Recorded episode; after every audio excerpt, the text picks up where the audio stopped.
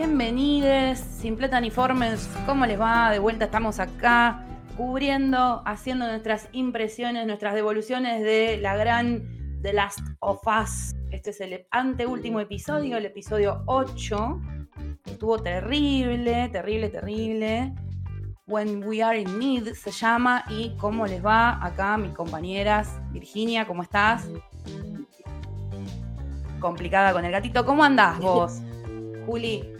Está, eso te iba a decir, acá hay muchos gatos dando vueltas siempre que grabamos. Siempre hay un incidente vinculado a un gato en los podcasts, ¿te diste cuenta? Y bueno, no sabemos dónde meter a las bendiciones, ¿qué va a ser? ¿Cómo andas, Vir? ¿Te dejan, ¿Te dejan grabar o no? Ah, ahí estamos, eh, cerramos la negociación. Maravilloso. A veces hay que apelar a, métodos coercitivos cuando la negociación no avanza. Eh, ¿Qué tal, chicas? Todo bien por acá, con muchas ganas de, comentar el anteúltimo episodio. No puedo creer que se nos terminan estos hermosos domingos de manija, pero vendrán otros, porque después ya van a ser los lunes de manija más adelante. O sea, me, entusiasma saber que vamos a seguir teniendo un encuentro semanal para, para rosquearla con las series que, nos tienen enganchadas. Así que nada, hay que irse despidiendo de Last of Us y siempre a todo nivel y solo voy a decir aguante Bella Ramsey, deportivo Bella Ramsey de la cuna hasta el cajón, o sea, no puede ser que sea tan grandiosa esa pendeja. Por Dios, sí. Este fue el eh. episodio clave para que si alguno tenía algo para decir, alguna pavada de acción, tomen en sus caras, tomen, porque es increíble lo que hizo Bella, increíble, se comió el episodio. Sí, pasa por muchísimos estados y todos los maneja de una manera preciosa. Es nada, una, cuestión de su gestualidad que te, que te vuela la cabeza. Me encanta, me encanta esa piba. Me encanta esa piba. Ojalá que le salgan 40.000 proyectos más de ahora en adelante, así la podemos ver más seguido. Sí, olvídate. Yo creo que es próxima figura de Hollywood. Eh, de las jóvenes en ascenso. Eh, yo creo que, está garantizado que la vamos a seguir viendo. Bueno, eh, no sé si como tuve que hay un, problemita eh, de cuatro patas, no sé si lo dijiste Rochi, que el episodio, eh, este, el 8, se llama When We Are in Need, que viene, creo, si no estoy muy equivocada, de, de un pasaje bíblico, ¿no? cuando estemos en necesidad, Él proveerá. Una frase que mi vieja usa un montón. no sé por qué dice, bueno, Dios proveerá. Cuando se hace un gastito, sí, un gastito que no debía. Las citas de mamá. Eh, bueno, y yo siempre me fijo quién dirige el episodio y me fijo qué ha hecho esa persona. El episodio de hoy. Ah, ¿viste? Sí, we know. Lo dirigió Ali Abasi y que es el director de Holy Spider que es una peli que contó, ay, perdón, comentó hace poco eh, Rochi en la forma del cine. Así que ahí se van para atrás y, encuentran el episodio de Rochi, eh, que creo que tiene algún punto de conexión esta serie en, respecto de eh, un loquito violentando a una mujer. Pero bueno, yo no la he visto. Sí, sí, sí, me parece que viste en la tecla. Sí, sí. Eh, muy, muy bueno estuvo el, manejo en la dirección de la violencia y ahí noté la mano de la base a full. Em, también es el director de Border, que es otro peliculón enorme. Es un tipo que la verdad que, no sé, es, enorme, es un gran director. Me puso muy feliz cuando vi que, él estaba en la dirección. Sí, a mí me parece. Perdón. No, yo lo venía esperando mucho que vinieran los dos capítulos de, de Ali. Ah, no sabía que, que, ya lo sabías.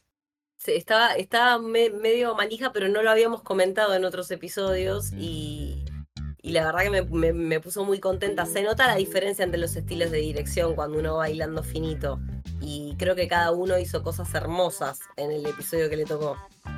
¿Esa era la sorpresa, Bill? Sí. Vamos. que no sabía. El linkeo. Eh, Sí, Juli, comparto totalmente tus, palabras y exactamente eso iba a decir. Eh, que si bien eh, hay dos showrunners, eh, digamos que tienen toda la serie en la cabeza, la, mano de cada director o directora se, nota y eso está bueno porque para mí le, agrega riqueza a la serie. Ni hablar del hecho de agarrar y decir, bueno, este es nuestro bebé, te lo damos para que lo dirijas, ¿no? Como, ay, qué lindo, qué lindo. No, me, voló la cabeza el capítulo. No sé si no es el que más me gustó, chicas, ¿eh? Junto con el de Bill y, y Frank, son ahí, top. Nada que ver uno con el otro, pero me, me gusta mucho el manejo de la violencia, insisto. Yo soy muy fanática de ver la violencia eh, dirigida y filmada, porque creo que hay mucho que hacer en, torno a ese, a ese mundillo, porque siempre la violencia es morbosa, cortada, coreografiada, chota, y, está creciendo, ese tipo de, narrativa está cambiando para, para filmar eh, la violencia, y acá se notó, se notó el progreso, impresionante. Sentís que las cosas van a pasar y no pasan, es, me encantó. Sí, la verdad que estuvo muy bueno. A mí me pasa que quizás no me gustó tanto como otros episodios, o sea, al revés, por los criterios que tiene cada uno, las cosas que le, gustan a uno personalmente, pero sí, muy buen episodio muy bueno, como vos decís, eh, la manera de representar eh, la violencia tan... Nada, es un enfoque distinto, es un enfoque como más crudo y está bueno. Me, gustó, me gustó un montón igual. No es que hay un capítulo que no me guste, claramente, la verdad que me gustan todos. Pero eh, es un lindo episodio. ¿Se quieren meter?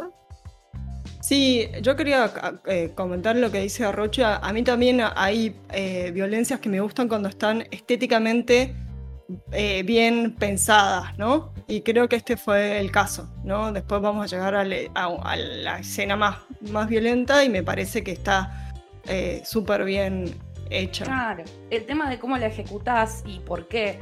Muchas veces estamos acostumbrados como a ver eh, la violencia porque sí. Vamos a volver a citar, que lo voy a hacer hasta el final, de Walking Dead, que es violenta porque es violenta. Y medio como que mal acostumbras al público a que el género es violento porque sí.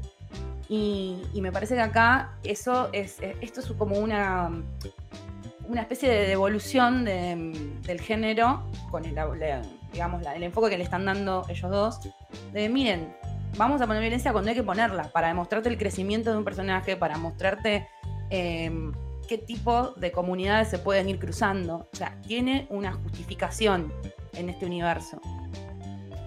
Totalmente. Y el otro tema que a mí me gustó mucho eh, es que apareció eh, finalmente la religión o las cuasi sectas que son como bastante también eh, características de las series apocalípticas, me, parece. No, no, es que he visto tampoco tantas, pero. Y sobre todo también hay una cuestión muy gringa, ¿no? Muy estadounidense con esto de, las sectas y religiones. Eh, y el otro tema que me pareció súper interesante que aparezca es el canibalismo, ¿no? Eh, creo que son dos, dos, cosas que son como eh, o rasgos característicos o, que, o, esperables de, de, una serie post-apocalíptica. Sí, yo adoro el tema. Me encantan las películas sobre canibalismo, chicas. Y las series también. Vengo así de haber visto Fresh, eh, bueno, un par de pelis más y, que, están haciendo cosas recopadas con el género y me gusta. O sea, es, como un subtema dentro del género de terror y, también en ciencia ficción, pero me alucina, me alucina el canibalismo. Me causa gracia que en el mismo mes van a estar al aire dos series sobre canibalismo porque se va a estrenar eh, Yellow Jackets y o sea, no, van a estar al aire al mismo tiempo, pero en el mismo mes vas a tener dos series de gente que come gente, así nomás. A full me reinteresa. Me interesa, me interesa el tema del tabú también. ¿Por qué nadie habla de esto tanto? ¿Viste? O cuando se habla siempre del canibalismo es en un escenario mm, crítico donde no hay otra cosa que comer. Eh, acá eh, Rick comiéndose un perro en, Walking Dead, ponele, que es como, ¿viste? Se cuestiona más a veces eh, que se coman un perro que se coman gente en esa serie. Entonces me, me, copa, me copa. el mood, relacionar la secta con el canibalismo, va. Bueno, entonces, eh, arrancamos otra vez en, esa dichosa casa. No, mentira, estoy, estoy, estoy mal.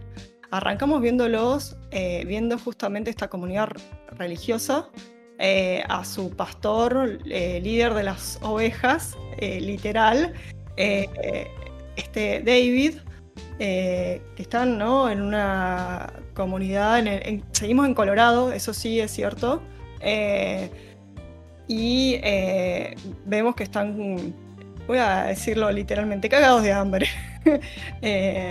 entonces, James que em, ya sabemos que es Troy Baker, que es el actor que encarna a Joel en el videojuego y también es el conductor del podcast oficial, salen de casa, ¿no? Eh, bueno, como siempre decimos, esta serie es con una fina construcción de personajes eh, y, este, y esta no es la excepción y para mí hay un montón de cosas para analizar del personaje de David. Eh, no para encariñarte, en ningún momento creo que buscaron la empatía, pero sin embargo, como no, como hemos dicho en otras circunstancias, eh, para que te duela su muerte, por decirlo también así, en este caso lo, lo, hicieron, digo, para, para hacer más inmersiva la experiencia ¿no? Eh, de, este, de este líder espiritual. Una cosita que te agrego es que están reunidos cuando arrancan un steakhouse. Están reunidos en un restaurante de tipo una parrilla. Esas sutilezas son muy de Abasi, chicas. Muy. Y la otra que, bueno, me fascina es que el tipo haya sido eh, profesor de matemáticas, literalmente el carnicero de cerebros de la escuela.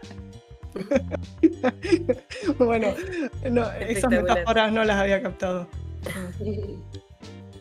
Pero eh, a, mí me encanta que, estos dos personajes de entrada ya te das cuenta que este David es como. Mm, ya arrancás sintiéndolo como un ser bastante extraño. De guerra oscuro. Sí, como que tiene esa carga de, de un padre de familia que, bueno, justamente es, interesante porque es como él se percibe para toda esa gente que lo sigue, ¿no? Pero el padre de familia turbio. Es que es una, ¿no? Esa, volviendo también a esto que venimos también resaltando en, otros episodios sobre formas organizativas, ¿no?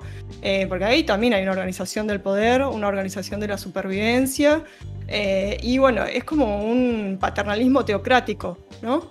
Eh, él, él, digamos, es una persona súper narcisista, manipuladora, eh, que, se cree que lo que, bueno, ¿no? Lo hace que a sentir a los demás que están en necesidad y en deuda con, él. Obviamente la necesidad material está y, es clara, pero como eh, él se arroga esa, esa ese papel, ¿no?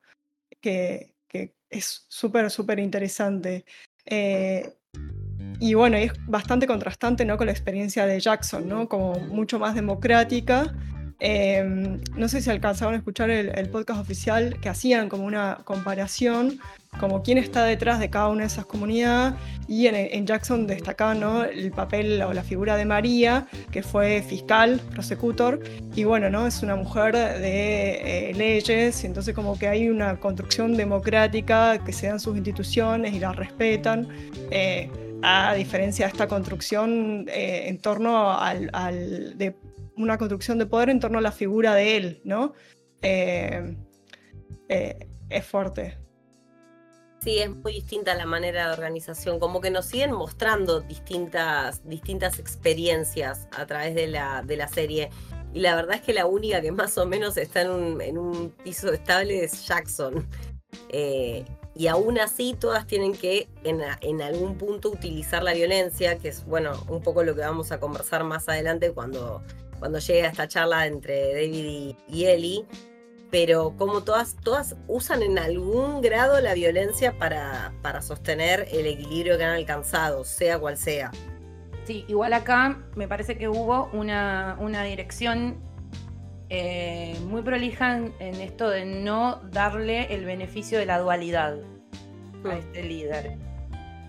No notaron eso, ¿no? Venimos viendo distintas situaciones donde, bueno, se hizo lo que se pudo con los recursos que se tenía, tanto acá a, a Juli.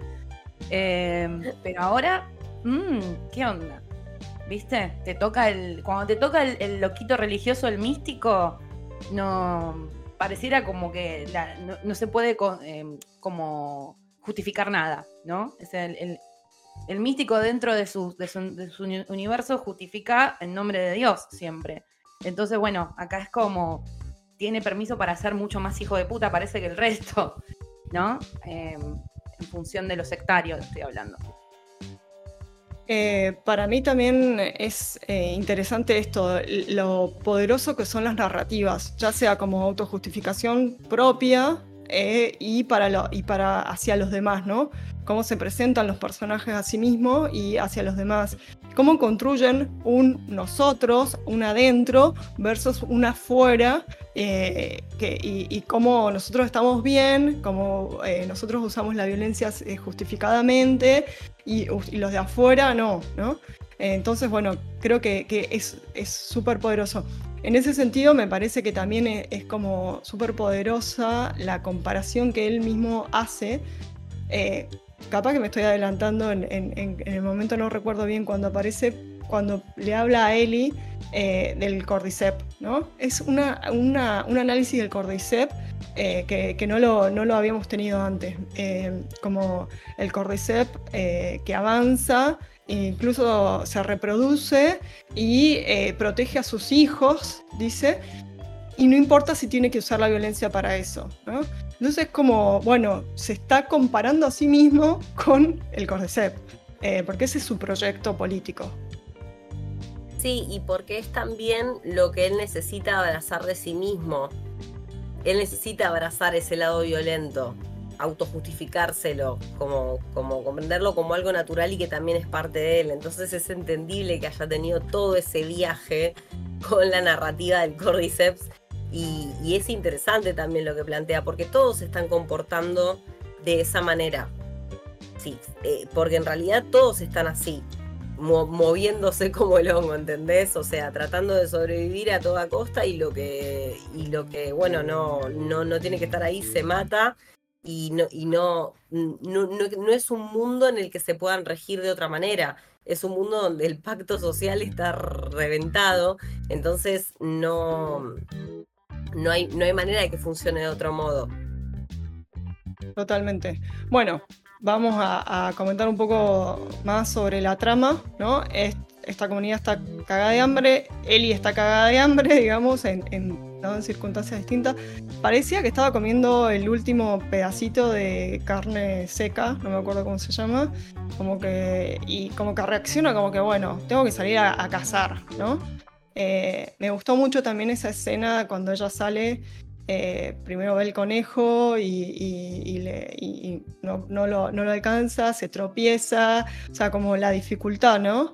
Eh, y, bueno, cuando le dispara al ciervo finalmente y, el, y, no, se cae ahí, ¿no? Y se, se, cae un poco más adelante y, lo encuentran estos otros dos hombres que también habían salido a cazar, eh, James y David. Y ahí empieza toda una tensión, ¿no? Entre Ellie y estos dos hombres. Sí, y Ellie que está en modo la puta ama con la escopeta, pero hay, una dualidad ahí porque más allá de que es peligrosa porque está armada y porque sabe lo que está haciendo y vos te das cuenta que entendió muchas cosas estando con Joel y que aprendió mucho, porque hasta ahora sí, la vimos usar sus habilidades, pero no tan palpable en el tema de la negociación con y el cara a cara, ¿viste? De cómo, de cómo maneja la gente con la palabra. Acá está sola frente a estos tipos que no sabe quiénes son y cómo es rápida para mantenerlos a raya y para hacer una negociación y conseguir medicina para, para Joel. Eh, penicilina, que es un hongo, las paradojas ¿no? de la vida. Pero me, encanta esa, ese momento en el que ella toma el control, pero en realidad David ya sabe que es, no deja de ser una, una niña. Ojo que incluso que está sola. Y que no la tiene tampoco tan clara en esto de la negociación, porque mm, como que David le dice, bueno, representa una comunidad y está grande, muerta de hambre, y ella le dice, yo también tengo una comunidad grande, muerta de hambre, como diciendo, eh, estoy como a tu nivel y para negociar, ¿no? Eh, pero bueno, ahí yo creo que en realidad el que maneja la situación es, eh, más él hasta que eh, consigue que, ella propone darles la mitad al ciervo a, cambio de, la penicilina, ¿no? que bueno, funciona. Al principio la primera inyección y, encima se la está aplicando ahí sobre la propia herida, qué dolor.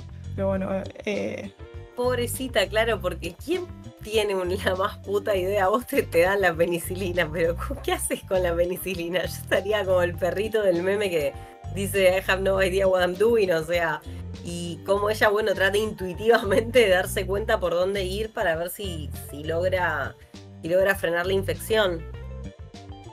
Sí, tenemos a un Joel que sigue inconsciente, ahí como em, em, afiebrado, ¿no? En proceso de una infección y bueno, viene como anillo al dedo esta dosis fuerte que le da de penicilina.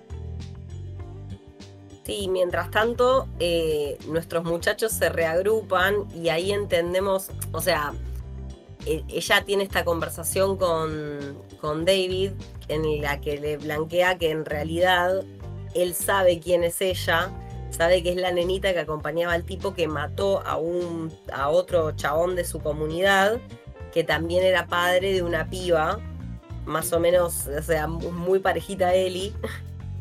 Y, y es como, como muy tenso ese momento y cómo ellos vuelven con esta cosa de prometer justicia y vos te das cuenta de que la, la, la nena, la, la, que quedó, la, que perdió al padre, le dice que los mate a los dos, ¿viste? Como no, ¿cómo la vas a traer viva a esta pendeja? O sea, como que quiere, quiere que los aniquile porque está reventada de odio y de tristeza. Y, y ahí vos te das cuenta de la verdadera naturaleza del tipo. Ya te das cuenta de lo que está pensando. Ya te empieza a incomodar esto de que se quiera traer a Eli. No le crees en ningún momento que tiene que ver con cuidarla. O vamos, no sé si alguna lo, pensó así en algún momento, pero yo no le creí jamás que la, que la quisiera cuidar. Y, y esta cosa de imponer la autoridad pegándole el cachetazo a la piba y diciéndole, mirá, sí, se murió tu padre, pero vos tenés un padre, o sea, como mostrar respeto, no sé qué. Mm. Ah, y ahí ya el personaje se terminó de dar vuelta y ya entendés que es un nefasto y te preocupa lo que pueda hacer a continuación. Sí, además, em, claramente el tipo em, les mete la comida, les mete la carne de humano, diciéndole que es carne de, de ciervo Sí. De venado y, hablan código delante de ellos diciendo, bueno, ¿cuánto nos queda de conejos, de venados, no? Como no les dice, no es claro, los engaña.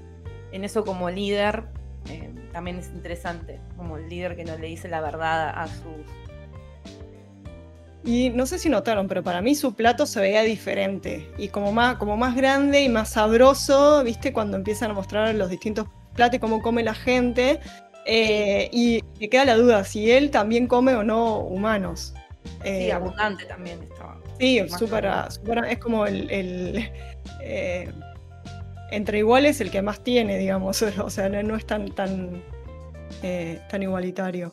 Bueno, al otro día, tal como David les prometió, van a buscar revancha, digamos, salen, además esto, ¿no? Hay como una división de, de géneros también, los hombres cazan, los hombres revancha, ¿no? O seguridad. Y las mujeres la, vimos cocinando, ¿no? La madre la piba esta. Eh, y él lo que les pide es como, bueno, ojo que si este tipo, por Joel, está vivo, es peligroso, ¿no? También cuando le dice eh, que, eh, un tipo de habían, había matado a Alec de su comunidad, le dice un tipo loco, crazy man, y después le dice dangerous man, o sea, ya lo tiene recalado a Joel. Em, pero él les dice que con la piba no se metan, que a la piba se la quiere llevar viva, ¿no?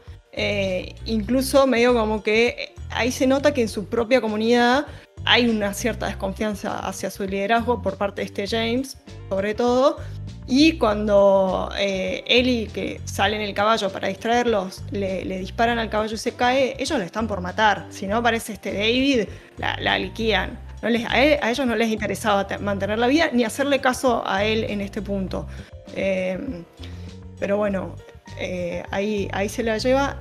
Eli, eh, antes, cuando se da cuenta de que, se están acercando los tipos, le deja un cuchillo en el pecho al, moribundo de Joel, como defendete como pueda.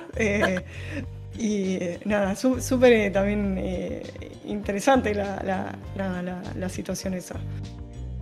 Sí, que es ella la que le está dando un arma para defenderse, ¿viste? Es como, eh, como que se invirtió la protección durante esos días en los que él estuvo así.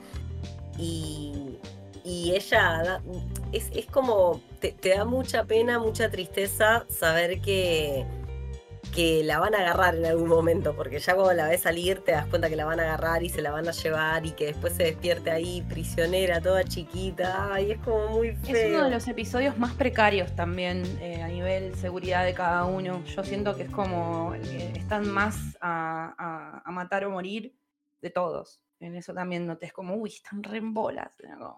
Re expuestos. Sí, sí están re expuestos. Nosotros le ganaban en todo, números, armas, logística, todo. Era como, mierda, todo literal dependía de él.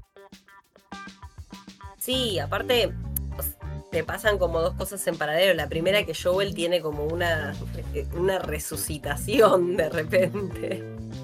Como que eh, eh, sale de, la nada misma con esa infección que tiene, que no puede estar bien curada del todo, pero él como que sale y de repente termina siendo el show el más animal, el más salvaje, que hace un par de capítulos quizás lo, o sea, siempre está presente, pero lo tenemos un poco más tranqui y ahora tuvo que salir en su peor forma. Eh, capturando a estos tipos y, y interrogándolos para saber a dónde está Ellie o sea, está en modo G.I. Show, no, lo para nadie. Sí. incluso podría decirse un poco sádico también. Eh, pero, digo, eh, algunos cuestionaban por qué mató a los tipos si estaban atados, indefensos, ya le habían dado la información que él buscaba. Pero bueno, yo soy Tim, hay que, no hay que dejar cabo suelto. Porque no sabes después de ese cómo, cómo sale de esa y, y, te clava el puñal por la espalda. Así que eh, yo estoy a favor de, de matar a todos. Peligrosa Virginia. No, bueno, aparte porque te lo imaginas a él como medio. Yo me lo imaginé medio delirante em, y con una especie de, certeza de que la tienen a Eli. Eh, y por él y hace cualquier cosa y, no, no, no, no se cuestiona los movimientos. Es enseguecido por encontrarla, por, por ir a protegerla y bueno, mejor, qué mejor que hacerlo bosta, en piedad. Volviendo a, David con Ellie, que la tiene en, una jaula, eh, y todo, todo ese intercambio está, está fabuloso. Eh, la, psicológica que el tipo todo durante lo largo de todo el capítulo le ha hecho es fuertísima, más allá de que, no, que, ella no caiga, pero digo, eh, el tipo tiene una habilidad para, para manipular a través de la palabra zarpada, ¿no? Eh, ya por no señalarlo, capaz que sí, como, como un grooming. Eh, y, bueno, lo que tiene el tipo que también es inteligente y sabe que Eli no es cualquiera, no es una oveja de estas que puede dominar y, pero la quiere para su proyecto político expansionista. Sabe que juntos pueden multiplicarse no sé si lo dicen en sentido reproductivo o en sentido de ampliar el, digamos, el, proyecto eh, político. Eh, un poco y, un poco pareciera. Yo lo sentí sentido reproductivo a full. Fuerte, eh, todo, todo eso. Cuando le pone la mano en la reja, como quien se está tratando de acercar a una bestia salvaje y, le quiere poner la mano para que lo huela, ¿no? En ese momento le, le tira y lo que podríamos hacer juntos lo que podríamos dejar, creo que le dicen. Tengo entendido que en, eh, al inicio, en el juego, ellos dos eh, pelean contra infectados. Acá esa escena no está. De hecho, es otro episodio sin, sin eh, infectados. Em, pero, digo, buscando esta complicidad y diciéndole, vos sos inteligente, sos fuerte, tenés pasta de líder, juntos la rompemos, ¿no? constantemente. Y otra cosa que es como súper fuerte constantemente pidiéndole el nombre, ¿cómo te llamas? ¿Cómo te llamas? Y, ella no diciéndole hasta que finalmente eh, eh, lo muerde y... Te quiebra el dedo. Me quiebra, perdón, tenés razón, me quiebra el, dedo. y los dedos. Eh, de, andá y decirle a, tu comunidad que Eli, la, pibita, fue la que te, te rompió los dedos, ¿no? pero, pero como que hay una... Uno. Sí, pero como que él encuentra una, par en Eli, ¿no? Se, identifica también eso. También le dice que tienen ambos un corazón violento. Em, creo que, sí, que, siente que, no, que es eso, una, una co-líder. Em, obviamente ella no, no, no, no, entra en ese juego en ningún momento, no, no le interesa para nada. Eh, y bueno, cuando después que le rompe el dedo aparece este otro James y, perdón, previamente se da cuenta del canibalismo, ¿no? Que, que yo creo que le dejó esa oreja ahí como para que, se, para, para que la vea. Sí, sí, sabes que sí. Entonces, nada, ese, ese momento también, cuando la tienen entre los dos con, con, la cuchilla esta ancha, es, es tremendo. Yo... A mí me dio mucho miedo, aún sabiendo que no podía pasar nada, pero me dio mucho miedo. Fue como, ay. Sí, es una de esas herramientas de carnicería que, tienen filo por todos lados. Entonces es como, ay, grande, tiene mucha presencia, es como un hacha. Sí, tal cual, yo iba a decir un hacha, pero, eh, pero no, es una cuchilla tipo de carnicería. Eh, mucha, sí, mucha ansiedad a mí me dio, más allá de que, bueno, eh, sabes que es la protagonista y que esperemos que no le pase nada. pero sí, la, situación. Yo cuando aparece la escena de ella en la jaula, dije, menos mal que hace tanto frío que no le van a levantar el buzo y le van a ver la, marca de la, de la mordida del cordyceps pero eh, eh, aparece... Eh, pero me pareció una buena jugada cuando más adelante utiliza ella misma ese recurso, ¿no? Sí. Sí, sí, sí, no, no vayas a alimentar a los demás conmigo que estoy infectada. Mirá, mirá. Ese momento que fue como, ¿what? Mira lo que tengo. Claro, vengo con sorpresa. Yippee motherfuckers.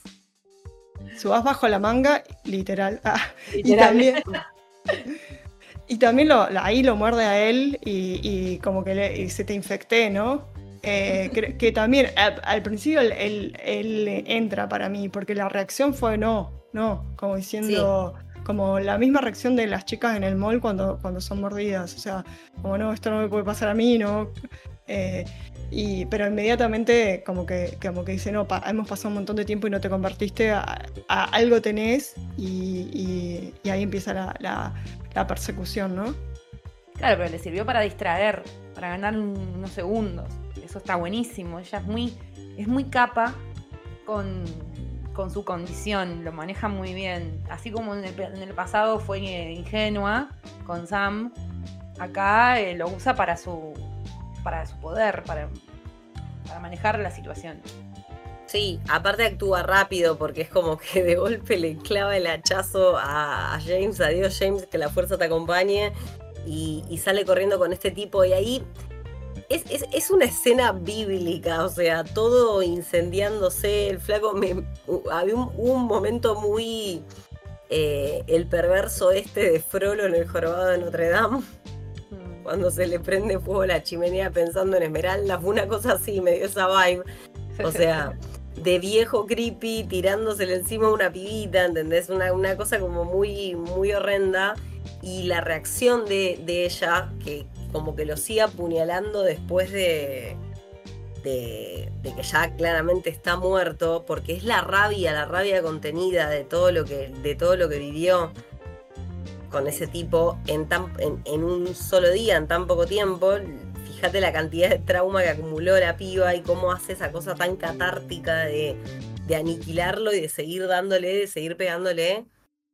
Sí, a mí me gustó mucho porque ahí es donde dije, uy, esta piba, por favor, es de este tipo de actores y actrices que se están posesos, ¿viste? Como te das cuenta que ella está ya está muy, muy, muy eh, metida en, lo que le propusieron que haga y posiblemente superó lo, que la marca de dirección.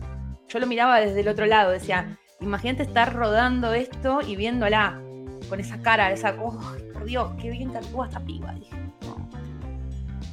Yo creo que tuvo mucha rabia contenida contra este tipo, porque él desde el primer momento, desde el momento que prende el fueguito, la está queriendo, o antes, la está queriendo manipular y, ella lo sabe y, no se podía dejar, no podía, pero a su vez no podía demostrar que ella estaba entendiendo que la quería manipular. Entonces como que para mí ha tenido mucho, mucha rabia contenida eh, y, nada, y incluso cuando el tipo se tira arriba hay como un intento ¿no? de, violación. Entonces ahí la, la, ves enfurecida.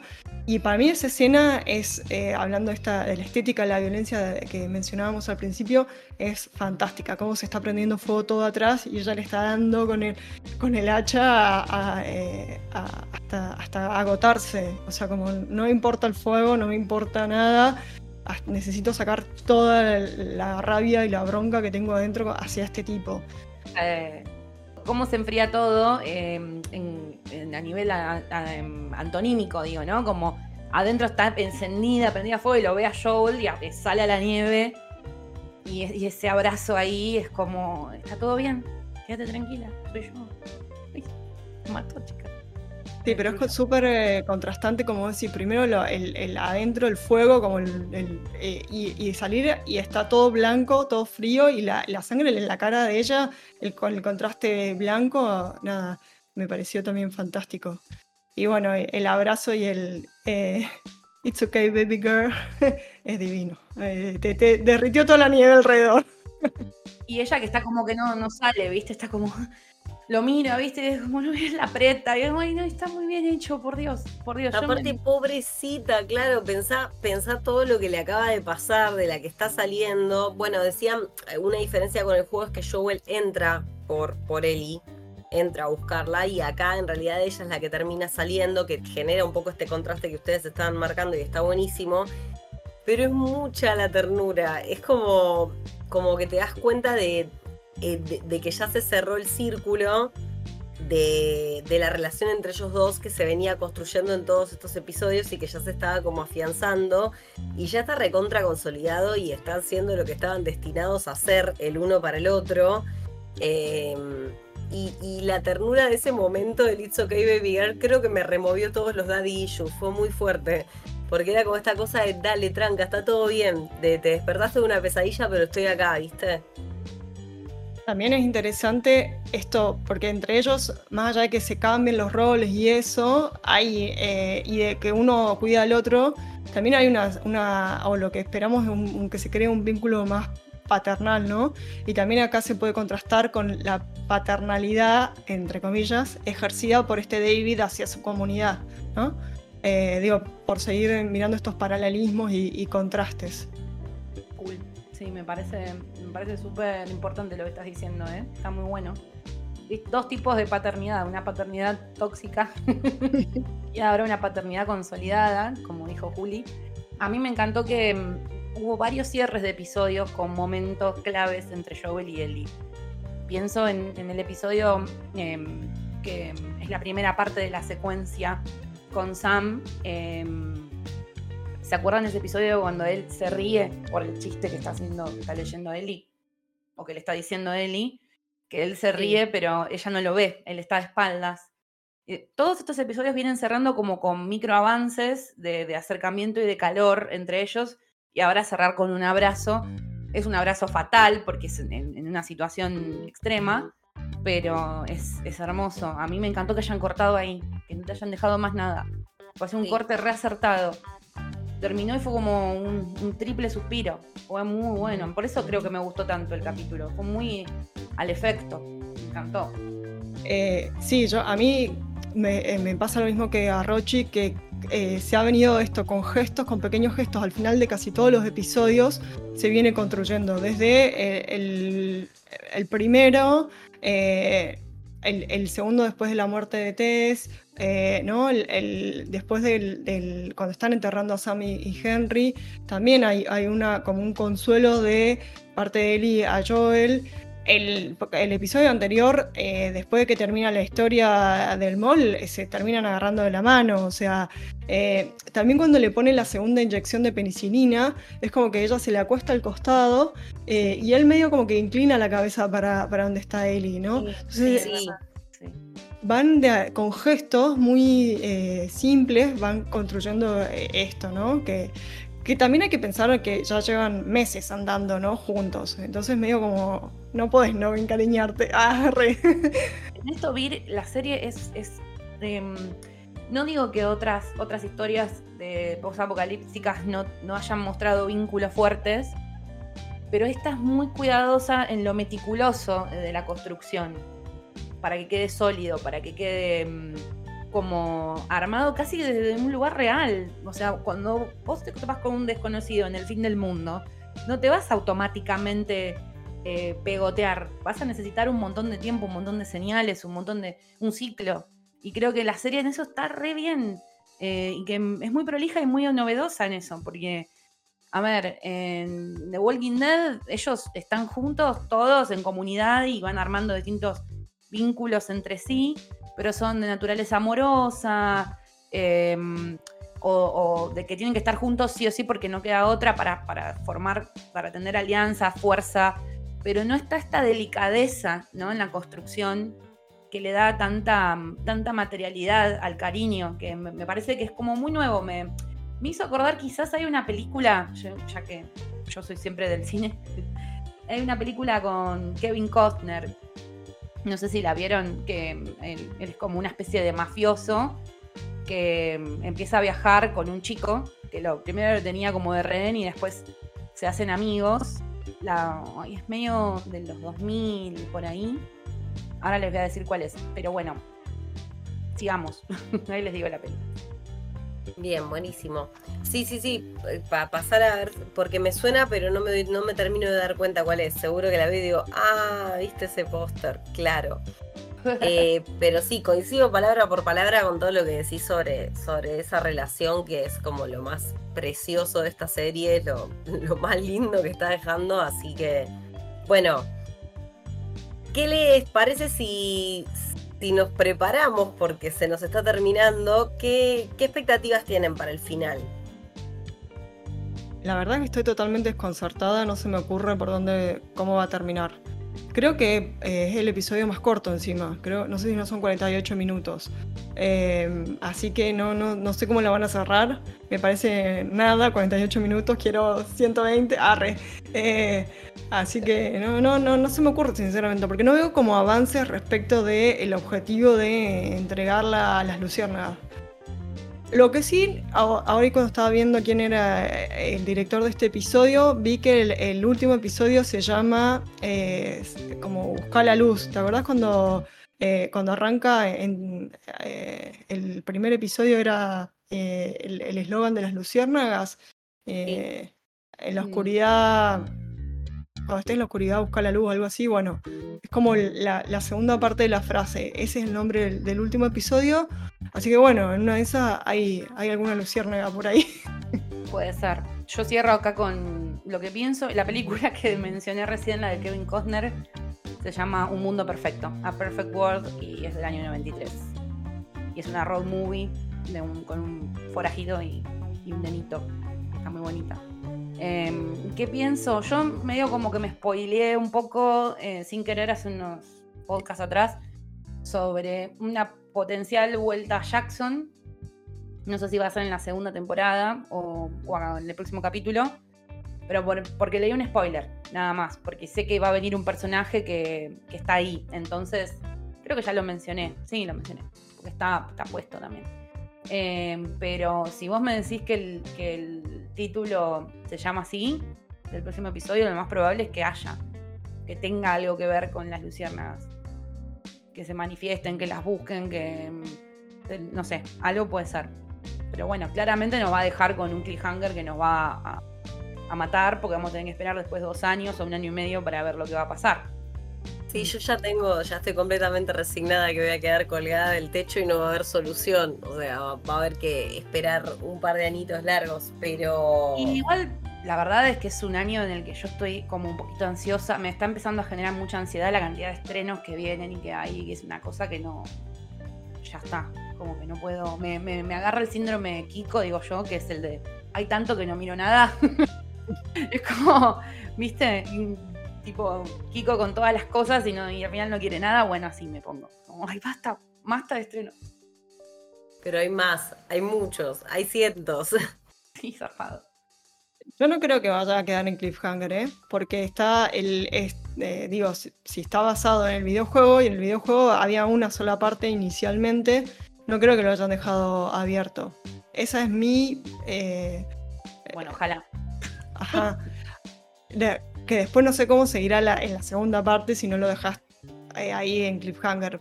Pero bueno, eh, confío en esta gente, que ha hecho un muy buen trabajo. Si en todo caso ya sabiendo que hay una segunda parte del juego y que claramente la serie va a tener una segunda temporada, quizás haya una modificación respecto de ese final, como para darte, darte las puntas del próximo inicio, no sabemos. Pero, pero nada, sea como sea, creo que le tengo muchísima fe. Tipo pseudo conclusivo. Viste, muchas series son así, como que te concluyen la, premisa de la temporada y te dejan abierto para lo que va a venir. También. Tipo Stranger Things es así generalmente. Así que no sé, vamos a ver, vamos a ver. Bueno, vamos a ver entonces, chicas. Qué nervios. Encima el domingo que viene tenemos los Oscars también, que estuvimos viendo películas. Yo igual también colgué un poco los guantes con eso porque me cansé de mirar películas que no me gustaron. Yo estoy todavía, todavía ahí firme junto al pueblo tratando de, ver la mayor cantidad posible antes del final countdown y, dándolo todo en el proceso. pero pero bueno, bien, vamos a ver cómo, cómo llegamos. Creo que igual tengo, tengo bastantes. O sea, llegaría, sería uno de los Oscar a los que más informada llego. Yo creo que este. también, sí, pero no sé, The Whale no me da mucha ganas de ver. Creo que estoy intentada con tu Leslie que hoy me la pasó a oír. Vamos a ver, pero la verdad es que con The Whale, mm, eh, encima es un error, porque es lo que pasa, es para los que nos escuchan allá del otro lado sepan, que hoy por hoy cuando salen estrenos y tienen mucho lobby o tienen, eh, bueno, lo que fuera, publicidad, eh, lo tenés que ir a ver, porque después todo el mundo empieza a hablar, hablar, hablar, hablar, y, y eso te puede amedrentar la voluntad de tener tu propia interpretación de una película, ¿no? Así que bueno, eso. Bueno, por ahí que yo, la vi. Después Dale, en, en, en, los simplatas privados eh, conversamos sobre, sobre ella. Así que, bueno, hemos llegado al final del anteúltimo episodio. Así que, una vez más, qué bueno, chicas, que, que perdón, ocho semanas consecutivas dándole a este podcast. Así que me pongo de pie porque sé que todas hacemos como le ponemos mucha pila para, para, estar acá, para hacerlo, para entregarlo, para que les guste y si no les gusta todo bien y si les gusta compartan, que siempre la, voz. Esa es la máxima, así que bueno, nosotras somos Sin Plata ni Forma, Monita con Navaja, quien les habla, eh, Juli, pero bueno, Monita es como, eh, ya es una, una pseudo identidad. Eh, Rochi, soy la Rochi, y Vir, arroba cata de series, nuestra compañera faltante que está viajando por sitios en los que no debe ingerir ningún tipo de harina, es Lucía, arroba bandelay series. Ojo con el Cordyceps, Lucía. No es, joda lo que les estamos, no es joda lo que les estamos diciendo. Vamos a ver si a la vuelta nos cuenta un poco de, la experiencia. Pero bueno, muchas gracias por estar del otro lado y como siempre, vuelvan prontos. Nos vemos la semana que viene. Chao